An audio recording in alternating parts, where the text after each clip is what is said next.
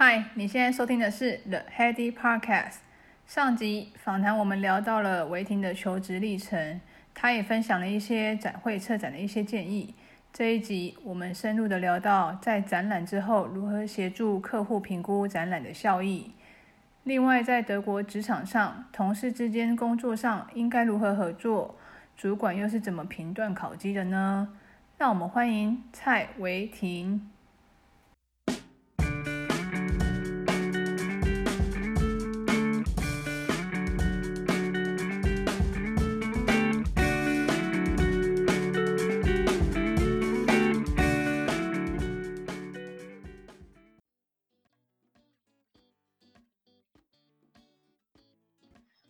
奇的是说，因为影线东西就是其实就跟我们之前讨论到一样，客户没有看得到像我们实际卖的产品一样，有一些产品可以拿出来，嗯，那去检视它的一些功能的结果怎么样？嗯、你这些效益你怎么协助他们做个评估？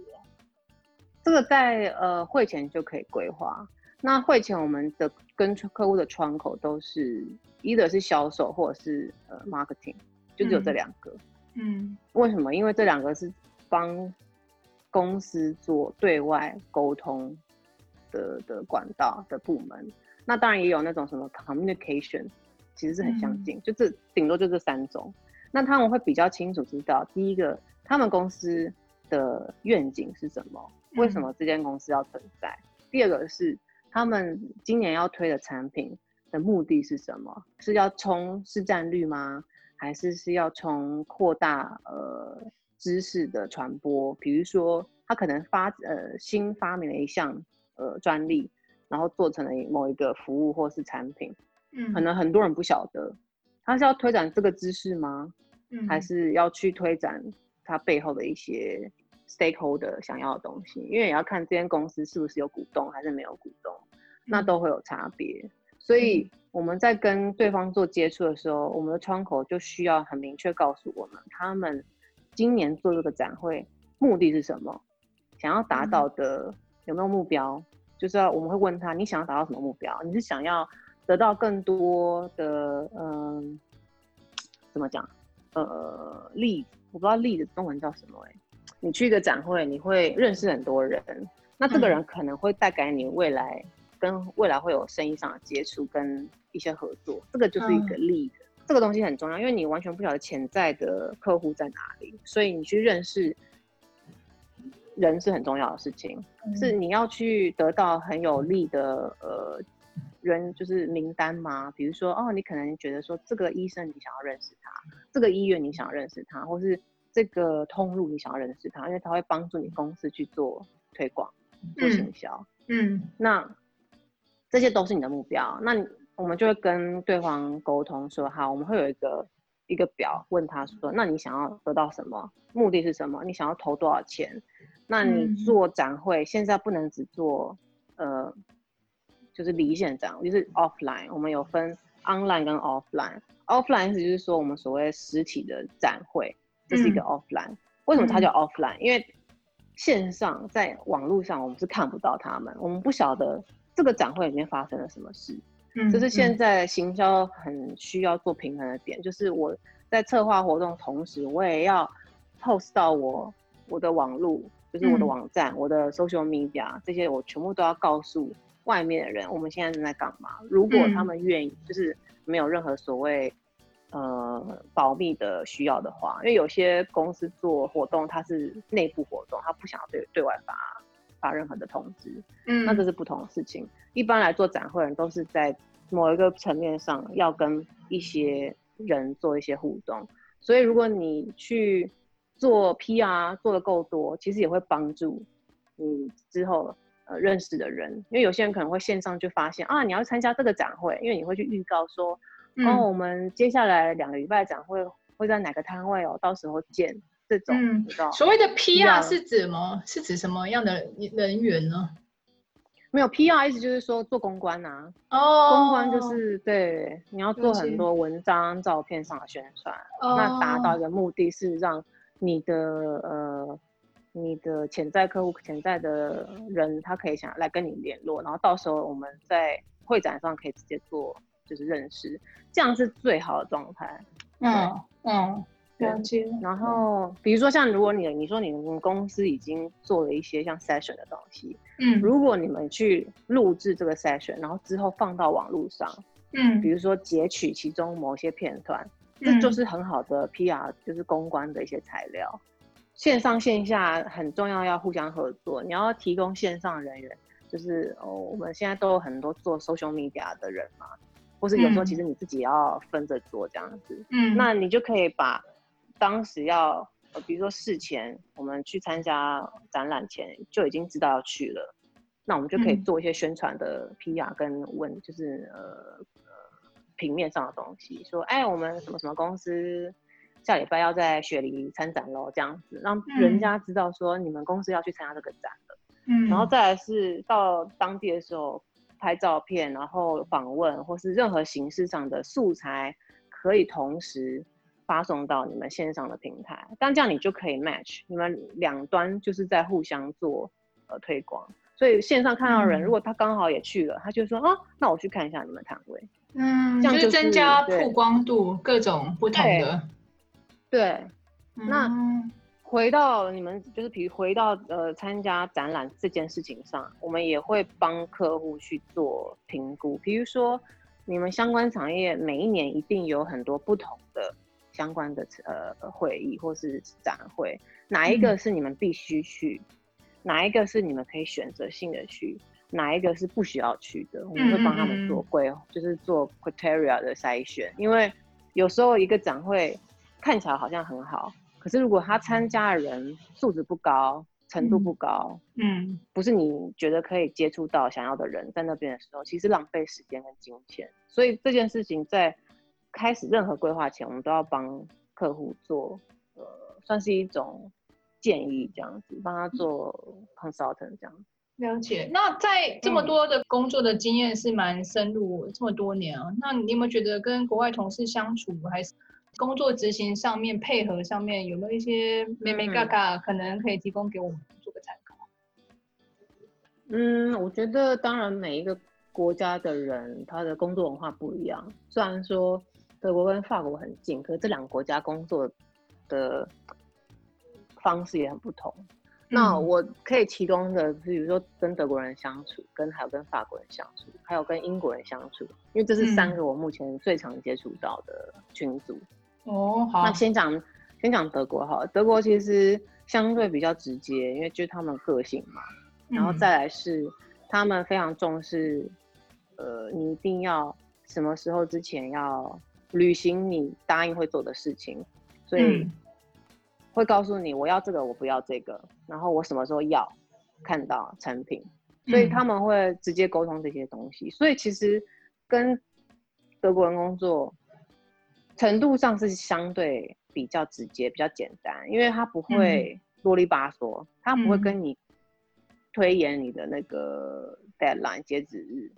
嗯，然后这是工作上面，可是如果是要讲工作环境的同事们相处这一块的话，嗯，我觉得整体来讲啦，德国人也要看他是哪一个世代的人，如果是。稍微我就五十岁以上世代的人，他们会比较，嗯，一般来说，我不要讲每一个人，可是一般来说会比较不习惯用新的事物，比如说他们很不习惯去参观一个场地，然后没有任何纸在手上，他需要看到图地图，知道吗？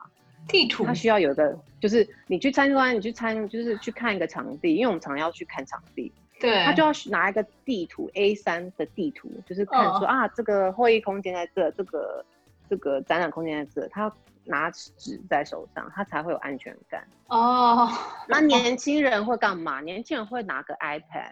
嗯，这就是差异。所以我们在工作上很多摩擦是来自于行为上的差异，所以这个是常发生分歧、意见分歧的时候。那我必须要说，每一间公司文化也不同。那其实我目前感受下来，我是第一间公司，就是让我觉得是阶级制度最严重的公司，然后再来是最被压迫的公司，就是它是非常强势的，不欢迎外国人，强势的规定你一定要讲德文，所以如果你德文不够好，你讲英文，他们就会不想跟你沟通。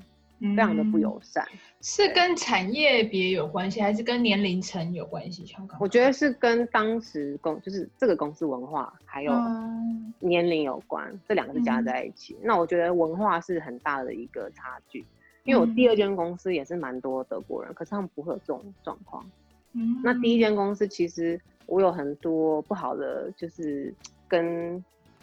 主管有很多不好的那种经验，都是来自于他觉得哦，你不应该怎么样怎么样怎么样啊，你工作的方式要照我说的方式才是正确。嗯、所以，如果他今天跟你说，哎、欸，那个你今天做 A、B、C 这三项事情，嗯、然后你完成的方式不是他要的，他就会觉得你做错了，就结果结果一样啊，对啊，结果一样啊，可他不在乎啊，他要的是你。过程跟他讲的一样，你一定要怎么样怎么样怎么样做，然后这个结果才是他觉得是正确的，因为他会觉得说你的方式可能不够严谨啊，然后他也不相信你的方式。好意外哦，我一直以为外国的一些工作环境就可能就结果论，你做做得好，其实你要用什么方式来做，应该是。因为我觉得是那间公司的主管们非常的 paranoid，怎么讲？就是他们非常的执着在。我觉得不重要的事情上，然后因为我个性也不是那么的温顺，嗯、因为有些同事可能 可能就好好好，那我就用你的方式做，虽然他觉得要要多三个小时，他觉得没有必要，可他就会觉得说，那他服从公司政治文化这样。了解。然后我就会觉得，我就觉得 bullshit 啊，我为什么要做啊？就是我觉得蛮不顺从，然后他们可能因为这样，所以很多很想要就是。特别有一个女的，她就很想要黑我这样子，嗯、然后我就是觉得说莫名其妙的事。我觉得哦，就是跟公司文化有关系，其实不是所有的的状况。不是不是不是这样子，对。那他们也是目前我接触下来最多年龄层在五十岁以上的公司，所以、哦、因为我第二间公司几乎都是四十岁以下。嗯嗯嗯，嗯嗯对。然后其实就跟我们很接近，所以我们交流方式啊、行为模式都很近。可是五十跟六十真的是一个跟我们不同的年龄层。五十跟六十其实跟我们这这边的那个就是上一代的一些工作的方式，就是其实也是跟我们很不一样。对啊，对啊。嗯、那因为我觉得其实欧洲已经非常的没有阶级文化，因为在亚洲比较严重。嗯、就是。哦，我是我是你不知道，就是先来你找你三年。对。那我在公司说话一定比你有分量。对那我或者是我年龄年龄比你大一点，你要尊敬我一些，这种东西会出现。对，嗯、可是在，在在还有是特别是阶级，他们就是台湾就是亚洲是很重视你的 title 是什么，对，是什么什么总什么什么经理这样子，对。对对，所以很多这种是亚洲上面的部分会比较觉得说漫长，就是沟通上面很漫长，因为你没办法直接告诉。很上面的头，你要经过层层的观察，这样子。哦，所以比较其他的比较平面化管理就对了。对，其他比较平面化。那现在很多新公司都会说我们是平面化管理，意思就是说你可以直接跟 CEO 对话，嗯、然后没有所谓中间管理层。对，嗯嗯。那你刚刚讲的法国跟英国，嗯、对，法国是我觉得非常政治化的一群。政治化，政治化是。他们非常的 political，为什么呢？因为法国人非常的不一样，就是他们会对事情很刁钻，他会觉得说这个点很重要，因为法国对很多事情很讲究。嗯，那因为他也觉得说我的文化背景历史很久，嗯，他会觉得说政治派系非常的重要。你今天是靠哪一边，非常的决定你的未来的工作的状况。然后我们那个时候第一间公司就是，其实是德国跟法国各占一半，所以一的你是跟德国人工作，哇，那好精彩哦！德国跟很精彩啊，各占一半。他们他们两个会对骂，哎，就是两个团队就是会对骂，说你这怎样怎样怎样怎样怎样，根本就是乱做，或者是你拖拖拉拉，就德国人骂法国人，然后法国同事就是说你这东西根本就不正确。你这个东西名字应该要这样写，嗯、因为他们非常重视这种小细节。对政治政治正确，对法国人来讲非常重要，他们非常重视这些东西。然后我也是觉得跟他们工作下来蛮痛苦，是因为第一个他们讲话重点抓不到，就是常常兜了一大圈，最后其实 很迂回，很不是迂回，是他们没有办法 get 到重点，不是像亚洲人是可能很隐晦，想要告诉你一件事情，对，然后暗示你说，嗯、哦，这个不要做喽。没有没有，法国人是，我跟你说，那天我怎样怎样怎样怎样怎样，然后后来我听到个人别人怎样怎样，然后呃，其实啊，这件事情就是跟那个有关，你就想说你到底要讲什么啊？嗯，然后等到你听到最后讲听到一个重点了，你就会说，那你刚好一开始直接讲就好了呢？对，他就说没有这个，你一定要了解整个背景，这很重要啊。然后再来是我们法国人就是要这样子解释事情，因为他们会觉得这所有事情都很重要，要一起讲。然后我就觉得说 好痛苦，好浪费，好浪费时间。然后再来是他们非常的，就是控制，他们就是要 micro manage 很多事情，嗯、比如说，哎、欸，你刚刚那 Excel 表，对，你那 Excel 表填了吗？几点填的？你告诉我。然后什么什么什么，令人倒抽一口气。对，你就想说我在哪里啊？是 然后再最可怕来了，最最可怕的就是他会。八卦，法国人八卦程度就是完全完胜所有人，我觉得啊，就是我觉得说台湾台湾八卦也没这么成这么夸张程度，因为他们讲非常，我觉得是恶毒的八卦。在台湾的八卦可能只是说啊，我好像看到那个新的同事跟谁谁出去哦，这样子，嗯，可是大家不会真的去。真心恶意一定要攻击谁？可是法国人是那种啊，你知道吗？我看他们两个出去，啊，一定有一腿啊，然后他才会升，他才会升官升这么快啊，什么什么的。天哪，这种东西很多，所以你就会觉得说，好可怕哦！就是工工工作还要很注意这种小细节，就很累。因为其实你工作已经很累了，嗯、还要应付这些人。嗯嗯嗯嗯嗯。那英国，英国是一个很妙的群组，他们是。非常的不沾锅，他们就是不想要说我在哪一边，可是什么利益都想要得到。嗯，哦，我看脱就有这种感觉啊，因为英国人就是这样啊，嗯，英国人就是这种个性，就是我什么都嗯很好，对，yes awesome，然后 right，然后嗯、呃，可是内心在盘算他的计划，你看不出来，然后比较利益导向，非常利益导向，所以他完全。嗯没有什么什么政治道德或是什么什么的，他没有，他就是我今天怎么样对我最好最重要，所以他可能明明跟你说啊没关系，我会找你，最后一秒出卖你。嗯，英国人就是这样子，英国人会这样。有从一些比较国际上面的新闻也能略知一二，不过你今天形容的比较精细一点点。因为像我们比较常跟德国的同事接触，有没有一些你觉得一些工作上面的一些软态度上面，可能可以给我一点建议？你们现在有遇到你觉得啦，你个人感觉有觉得遇到什么比较不好克服的吗？或是一些差？我我觉得你们的假很多哎、欸，我真的有时候会一个案件我搓哦超久，因为他来来回回要确认很精细。嗯，就是他不在。对他，嗯、他必须呃怎么讲？因为他的就像你刚刚讲，他的做事很严谨，所以他一件事情他要跟我们确认很多次。嗯、就比如说我们要送一个、嗯、呃东西去呃德国实验室做验证，嗯，那。那德国的实验室，它就会针对就是我们送运送的样品有非常多的问题的提问。可是那个像挤压挤牙膏一样，他问一个，他不会像台湾其他的一般的有经验说，哦，你可能问完这个问题，你还会再再遇到什么问题？他不会，他不会一次跟你讲，你我做完这个，然后他就再再回给他，他又再说，哦，那你还需要做什么？然后可是因为一来一往，我我需要确认非常多的时间，加上我们有时差。嗯，所以所以就加上又遇到他们很长，好像假很多，所以很常会有这种沟通，就是为了非常精确，然后很冗长的状况的事情发生。你觉得这是他们流程上影响吗？比如说，因为是实验室，只能先检验一件事情，检验完才可以检验下一个，还是说是这个人的问题？我是觉得他就是我遇到的也不只有一个，就是就是问问题很像挤牙膏。他问完你这个问题，他应该其他的问题应该就是我们可能有经验的就会觉得说，哎，这个可能你会连连着会遇到什么问题，你要不要一起确认一下？那他们没有，就是啊，你问一个问题，他就跟你回一个问题，然后然后你再问一个问题，他再跟你回一个问题。我觉得可能也是跟你讲的，就是可能呃民族性就是一板一眼，会不会比较有相关？他可能认为其他的你都不是问题。因为我觉得德国的特性就是你没有问的问题，他会觉得说那是因为你你你没有问题啊，所以他为什么要去回答？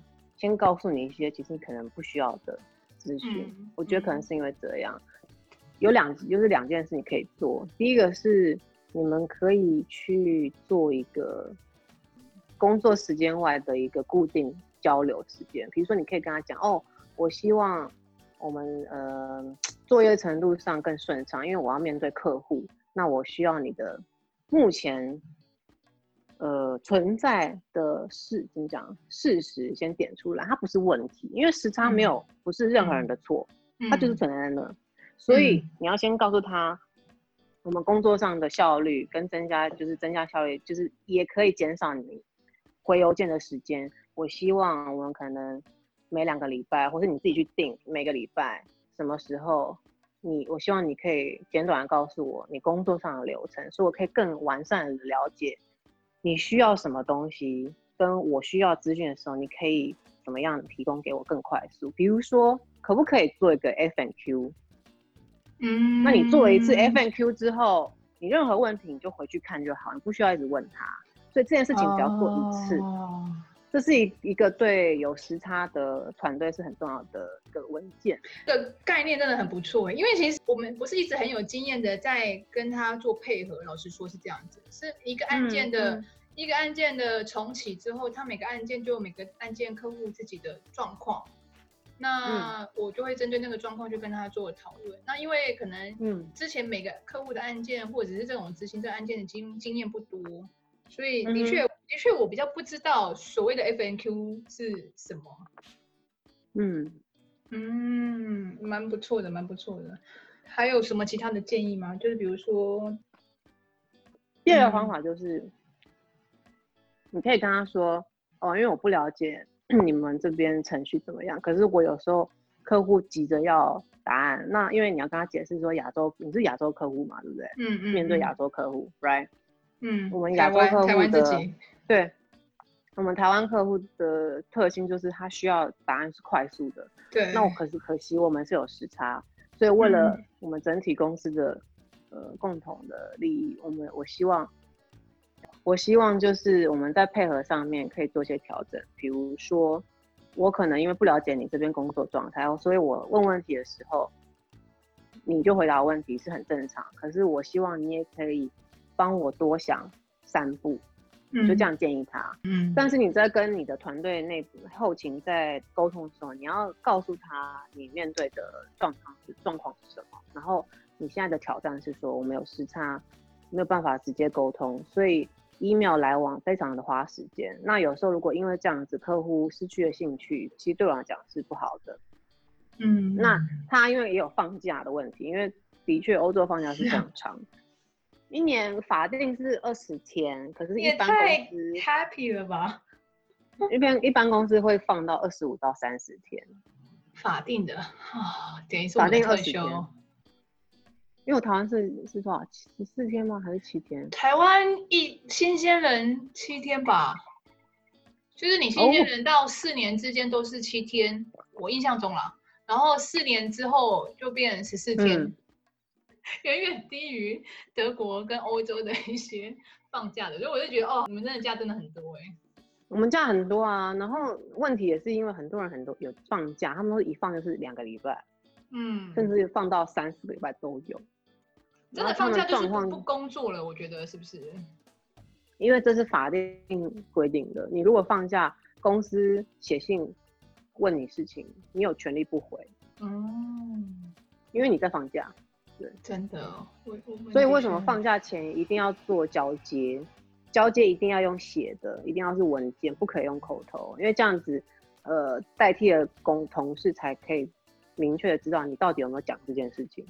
因为很多人可以耍赖啊，就是我我有讲，嗯，所以我们如果他去交，他去放假了，你也要很清楚知道谁是他的交接同事，那你也要跟他可以分享一个，我不知道你们有没有公司内有呢一个内部的形式力，就是每个人都看得到，然后你现在有没有会，那我可不可以塞一个一个一个呃会议进去在你的形式里？你们有这种东西吗？没有哎、欸，没有所谓的共同形式，你，就是有自己。我觉得你，我觉得你们可以建立一个，是因为你们有时差跟地域的差距。如果你不晓得你你的窗口其实要去放三个礼拜假，然后你呃发现的时候他已经在假期了，你是不是很崩溃？嗯、觉得这是公司内部流程可以增加的东西啊，它没有非常困难，它就是一个 Outlook、嗯、或者是一个线上的形式里，大家都可以看就而已，就这样而已。那你至少可以准备一下，像因为有时候可能你临时要跟他联络，他不在了，那怎么办？嗯、然后他交接的同事一问三不知，那不是昏倒了吗？真的，对啊，所以那个时候我们就发展一个系统，就是每个人都可以看到你的呃行事历之外，我们还有一个那个是 Office，还有一个软体的，嗯，算是套装吧。你上面可以用线上编辑任何文件，比如说 Word 跟 Excel，可以同时编辑一个档案。嗯嗯嗯。那这个好处就是说，我如果今天客户。这个案子进来有一些问题或需要克服的东西，我们可以分享这个档案，然后这东西跟 Outlook 都是一起的，因为它是就是 Google 的产品，嗯、就是微软产品。然后你可以，你可以跟他说啊，我希望你可以在几点，呃，你那边时间几个哪个日期几点前把资讯传给我，然后你不需要去发 email 这件事，你只需要看这个档案就好。它这个档案是云端上面的，哦、所以每个人都可以编辑。只要你付，我知道，我知道，这个等于是呃成立一个 project，就不用再用 email 这么辛苦的再来来回回确认这些东西。对，然后每个人都是直直接呃 real time 在登在在编辑他的资讯，所以没有什么呃哦我 email 没收到，我没有读 email 这种东西发生。嗯，蛮不错的。对啊，因为他可以说哦你什么时候寄 email？哦那时候我下班了，所以我不看 email。他可以这样啊。嗯，对啊。那如果你直接跟他说，嗯、哦，请编辑这个东西到你下班前，请请给我，就是真就是写完，嗯，对，嗯、那你就可以中间就可以直接看，哦，你还有两个小时，他开始了没？还没有，你就可以去、嗯、去骚扰他。的确，是我们那时候，我们那时候的一个模式发展出来，因为真的跨时区非常辛苦，对。嗯那最后一个问题好了，我我我觉得像我我是业务，所以我有业绩可以有一个 target，就是去了解我的工作绩效。嗯，那因为你们这种就是比较像案件性质的，那或者是在跟德国这种就是直接他们是平面化管理的话，他怎么去衡量你的 performance 啊？嗯，基本上要看每个公司。那我每次就是加入新公司，我就会先跟。我的直属说啊，我们因为我们试用期是六个月，还蛮久的。那我就会说，你希望六个月第六个月的时候，你希望看到什么？就是我可以做到什么程度的案件？我会觉得说，嗯，你 pass，因为他们在雇佣你的时候一定会有一些期望，可是他可能不会直接告诉你，他会用自己去衡量，然后你就是在那边有点在猜测的感觉。所以不如如果是这样，还不如直接问清楚，就是你希望预期看到什么？那我就可以知道说我要达到的目标，嗯、因为像我们并不是业务导向的人，嗯嗯，比较难去衡量，因为我们就是要做好案子。那能衡量的东西就是，如果用最短的时间去发挥最大的效益，其实就是最好的一个证明，而不是说、嗯、哦去 acquire 客户这样，所以会有差别。那如果你业务性质，你会比较好去做定义，你可以说、嗯、啊，我今年 acquire 了几个客户跟。我的 performance，我们的 ROI 是多少多少？嗯，那网络上蛮多这种衡量机制可以去，你可以看它是怎么衡量，你可以自己去定。哦，我觉得一到五，我现在程度是在四点八什么什么，因为根据我之前的呃 performance，然后去跟老板沟通，问他说这样我不 OK？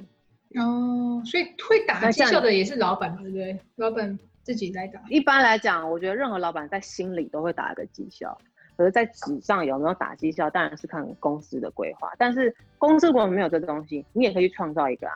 嗯、你也可以跟老板建议说，哦，我觉得为了我们两个更完善的怎么讲，互相了解，让你知道我我的工作状况，跟我可以更好的了解公司。我觉得这个东西可以这样做。那你也可以知道我过去这几个月在干嘛，嗯、因为你是远距，对不对？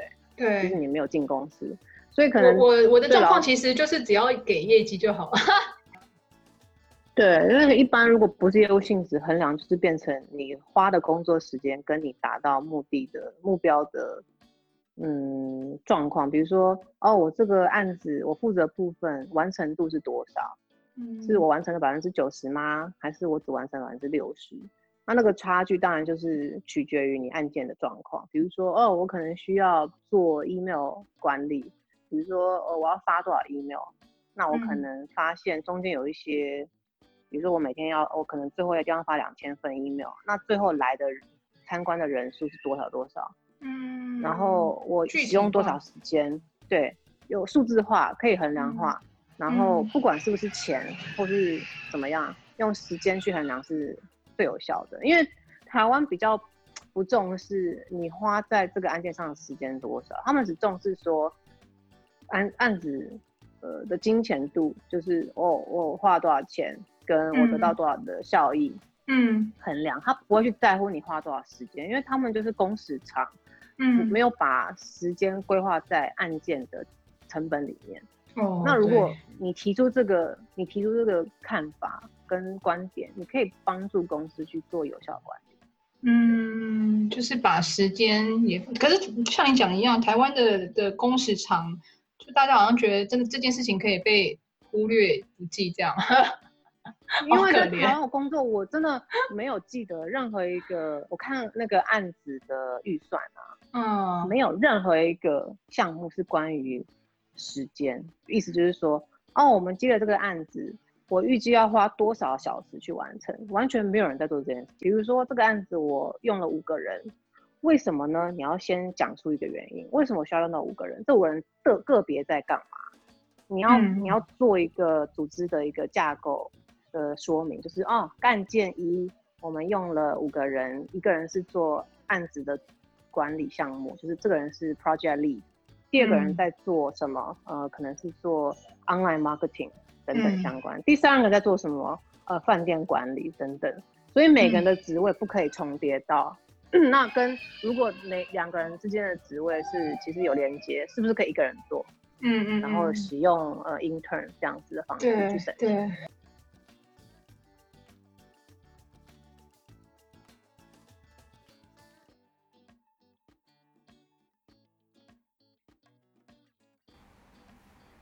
以上就是这一集精彩的内容。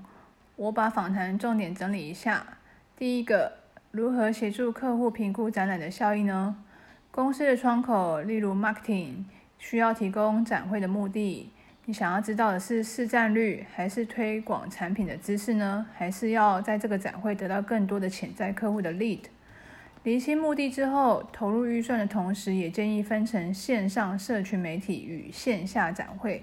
同步进行推广，来增加展会的能见度。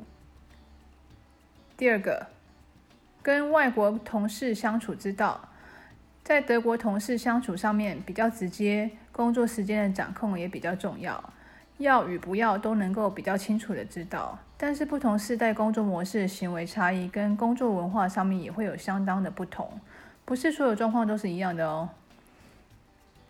法国同事对不同事情都有某种程度的讲究，有时候太注重小细节，比较政治化的坚持，说话上可能比较没有重点，可能是因为他们觉得所有事情都很需要一起讲，工作上面需要特别注重小细节，也是比较八卦的族群。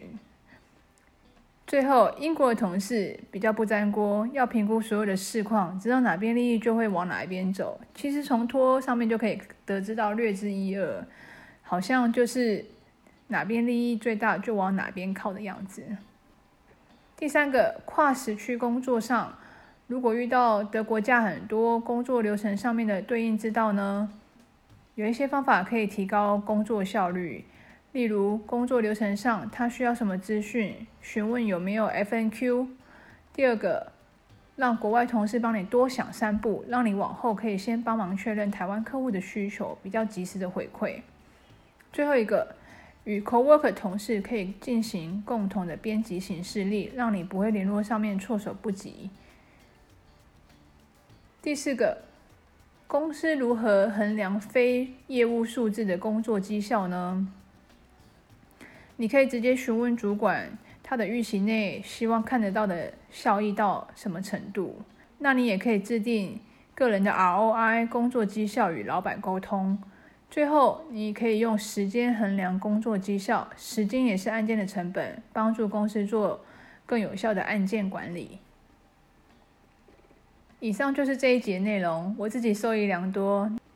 你有没有跟外国同事工作的有趣经验呢？也欢迎分享到我们 FB 的社团，请在 FB 搜寻 The Heady Podcast，按加入就可以看到音频的文字稿喽。这一集尾声，你们应该有注意到背景音有个孩子在哭泣。对啦，那个就是妹妹，请大家见谅喽。妈妈分身有术，希望能在工作与家庭中的夹缝空档，记录一些能够帮自己和朋友，不管是生活上还是工作上的一些资讯。希望你会喜欢喽。那我们下集见，拜拜。